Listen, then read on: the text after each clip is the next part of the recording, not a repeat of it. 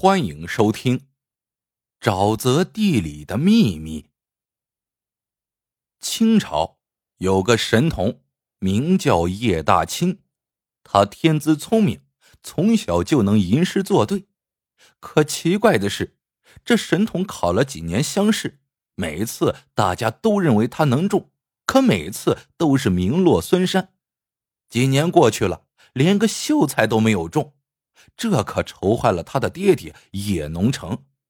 叶农成想起十年前一个风水先生跟他说过，要想光宗耀祖，就得选一块风水宝地作为你自己的坟地，不然即使你的儿子再聪明，也考不取功名。如今看来，真的给这个人说中了。这一天，叶农成去赶集。在街上，远远的就看见了一个人歪着脑袋，摇着折扇，很面熟。仔细一打量，竟然就是十年前那位风水先生。叶农成赶紧跑过去，一把拉住风水先生，求他给儿子指条出路。风水先生摇着折扇，慢慢的说：“还是那个老办法，只要你找块风水宝地当坟地，你儿子呀。”就能出人头地。叶农成一听，忙追问道：“哪里是风水宝地呢？”风水先生笑了笑，向着叶农成吟了一首诗，说完一转身，便消失在了熙熙攘攘的人群中。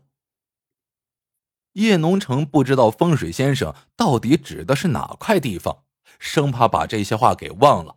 便一边反复着念着诗中的几句话，一边往家赶。回到家里，他把这些话跟儿子叶大清一说，儿子就明白了。爹，风水先生指的是黄富户家山后的那片沼泽地呀。叶农成一听，觉得有道理，心想自己这辈子是没啥指望了，只能希望儿子将来能有出息，自己呀。也算是对得起祖宗了。可是这黄富户在当地没啥好名声，不能指望他发善心，把他家里的地留给自己当坟地吧？这可怎么办呢？一天，叶大清正在家里看书，突然邻居慌慌张张跑来，让他到黄富户家的地里去看看，他爹出事了。叶大清赶到那里，看到他爹倒在田埂边上。已经奄奄一息了。旁边有人告诉叶大清，是他爹赶的牛跑到了黄富户家的地里，吃了地里的庄稼，被黄富户家的家丁看到，叫来了人毒打了他爹一顿。叶大清跑过去，一把抱起爹，眼泪一下子就涌了出来。叶农成倒在儿子的怀里，挣扎着说：“孩子。”我们家一辈子没出息过，儿子，你一定一定要给爹争气呀！别忘记了，把我葬在那个沼泽地里，这样你就能能光宗耀祖了。说完就断了气。听到爹的遗言之后，叶大清终于是明白了，是他爹。故意让牛去吃黄家的庄稼，引来黄家人把自己打死，这样黄家理亏，他爹就能葬在沼泽地里了。爹这样做完全是为了自己呀！想到这里，叶大清不由得放声大哭。第二天，叶大清抱着父亲的尸体跪在黄富户家门口，要讨回一个公道，引来不少人围观，纷纷指责黄家打死了人。人越围越多，黄富户也坐不住了，便打发管家来问叶大清想怎么办。叶大清说：“我不求别的，你们打死了我爹，我就指望能够将他好好安葬。我爹没死的时候就喜欢到有白鹭的那块沼泽地去，能不能把我爹葬在那里？”管家回去把叶大清的话跟黄富户一说。黄富户听了之后也觉得奇怪，从来没听过有这样的要求，竟然要把自己的爹葬在沼泽地里。但他转念一想，反正是块没用的沼泽地，给他就给他了，只要他不再跑到自己家门前闹事就行。于是便答应了下来。叶大清也没问黄富户要棺材，就拿了一领草席，将自己父亲的尸首一卷，扛着走到那片沼泽地，一边哭着默默发誓要混出个人样来，一边把那卷草席抛入沼泽地。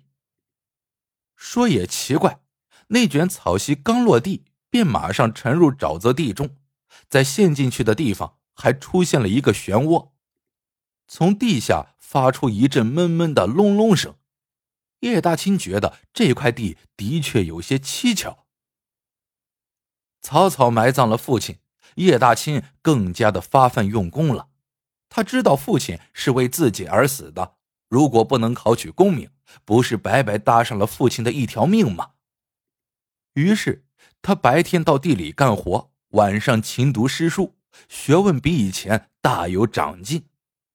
接下去的几年，叶大清连考连中，最后一举中了状元，还成了皇上眼前的红人。叶家也终于可以光宗耀祖了。再说那个黄富户，听说叶大清中了状元，想起叶农成是被自己的家人活活打死的，心里不免有些害怕。但他也觉得奇怪，为什么屡试不中的叶大清在爹死了之后却一路高中，得了状元呢？突然，他想起叶大清当年向他要沼泽地埋葬亲爹的事情，这里面是不是有什么关联呢？黄富户忙找来当地的一个风水大师，到那块地去查看，没想到那个大师用罗盘一测那块地，就叫了起来。这是块风水宝地呀！黄富户追问缘由，风水大师解释说：“这块地是百年一遇的风水宝地，但很难有人发现这个地方啊。”黄富户问道：“那要是我把我们家的祖坟迁到这里，会不会有用呢？”大师摇了摇头：“这块地。”已经葬了人了，这里庇佑的只能是他的子孙，后面的人再来也无济于事啊。黄富户这才明白，叶农成当年竟然用一招苦肉计把自己给骗了。想到这里，黄富户心里生恨，便向风水大师讨教如何破坏这里的风水，心想自己得不到的东西。也不能让叶大清这小子得到，更不能让他当了大官找自己给他爹报仇。风水大师收了黄富户的重金，便出了一条破坏风水的诡计。这天，黄富户在路上遇见了叶大清的舅舅，叫许坤。这个人是个痞子，整日里好吃懒做，总做些偷鸡摸狗的坏事。所以和叶家早就断绝了往来。平日里，黄富户看到这种人，向来是不理不睬。可今天他出奇的热情，走到许坤跟前，向他打招呼：“老兄，近来在哪儿发财呀？”许坤抬头一看，吓了一跳，忙受宠若惊的答道：“哟，这不是黄老爷吗？我哪有财好发呀？”不过是混日子呗，爷，您有好事可得让着点小的，让我也混口饭吃。黄富虎冲他笑了笑：“哪能啊？你家外甥不是当今的状元吗？你可以去投靠他呀。”徐坤一听这话，撇了撇嘴：“别提那狗崽子了，狗眼看人低，他家的人早就不跟我往来了。”想找他混口饭吃，比那登天还难。黄富户奸笑几声，说道：“官儿做大了，当然有了官腔，哪能同富贵呀？不如你跟着我，保证你有好处，怎么样啊？”徐坤当然求之不得，忙问是什么差事。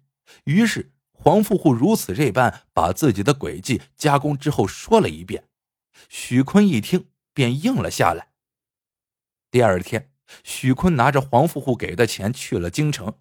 一到京城，他便到处散播谣言，说状元叶大清的爹是个大赌棍，吃喝嫖赌，无恶不作，因为欠人钱给人打死了，死的时候连棺材都没有，是用席子包着丢进沼泽地里的。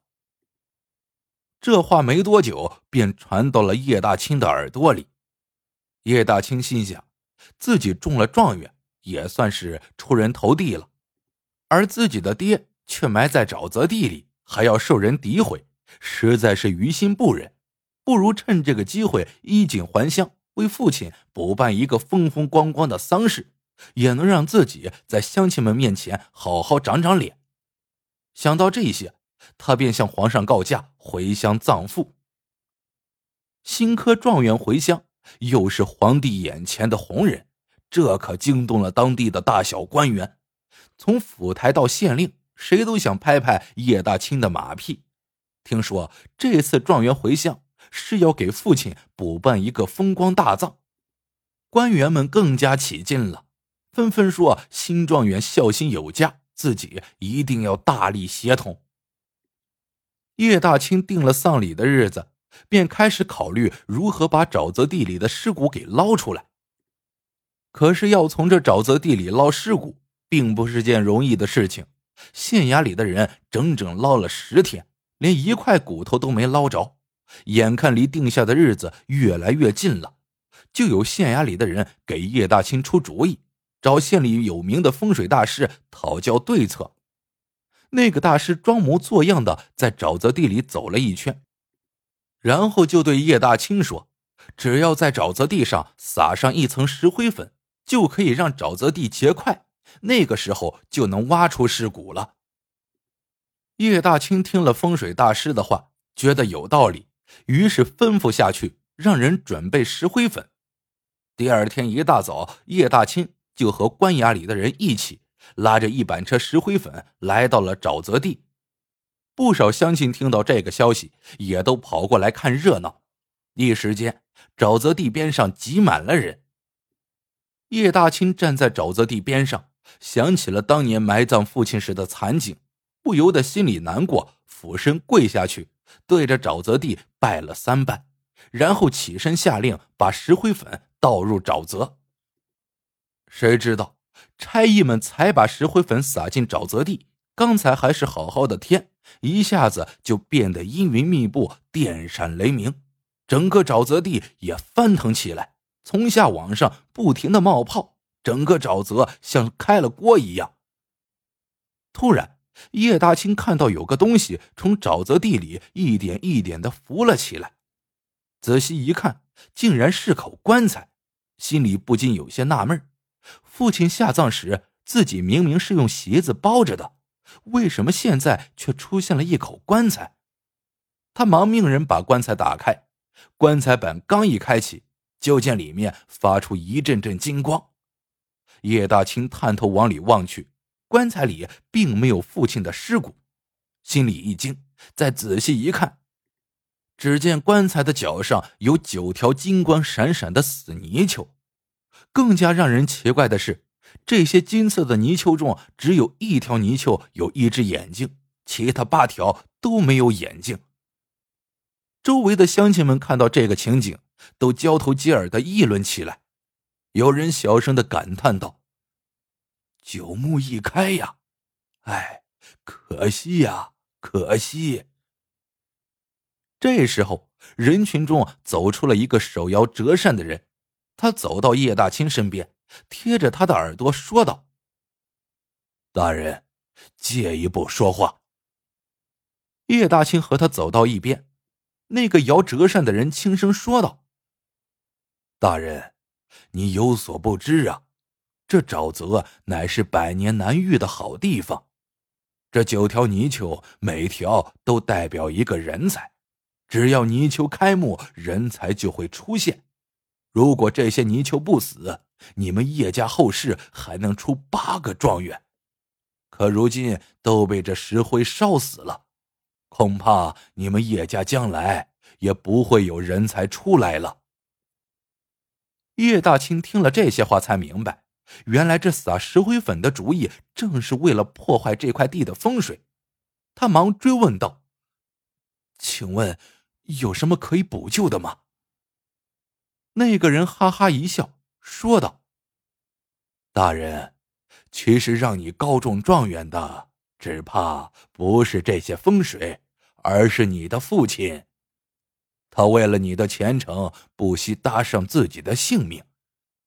大人，你好好把握自己的前程吧，这可是你爹用命换来的。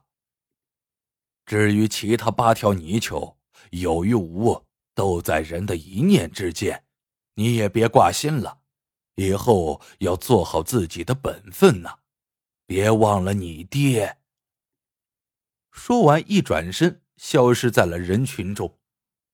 事后，叶大清查明是黄富户主谋设局，利用了他。由于黄富户平时欺压百姓，刮取民脂民膏，民怨极大。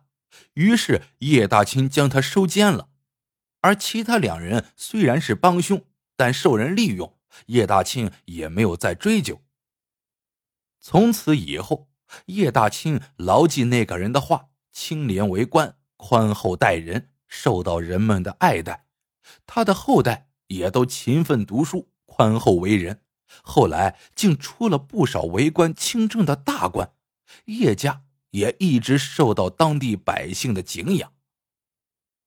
这风水转运仅仅是一种传说，有或无都只在人的一念之间，而真正能改变命运的是人自己，以及人与人之间的那份感情。